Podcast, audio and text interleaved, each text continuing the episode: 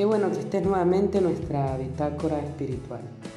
El día de hoy un pensamiento de Nelson Fainelli.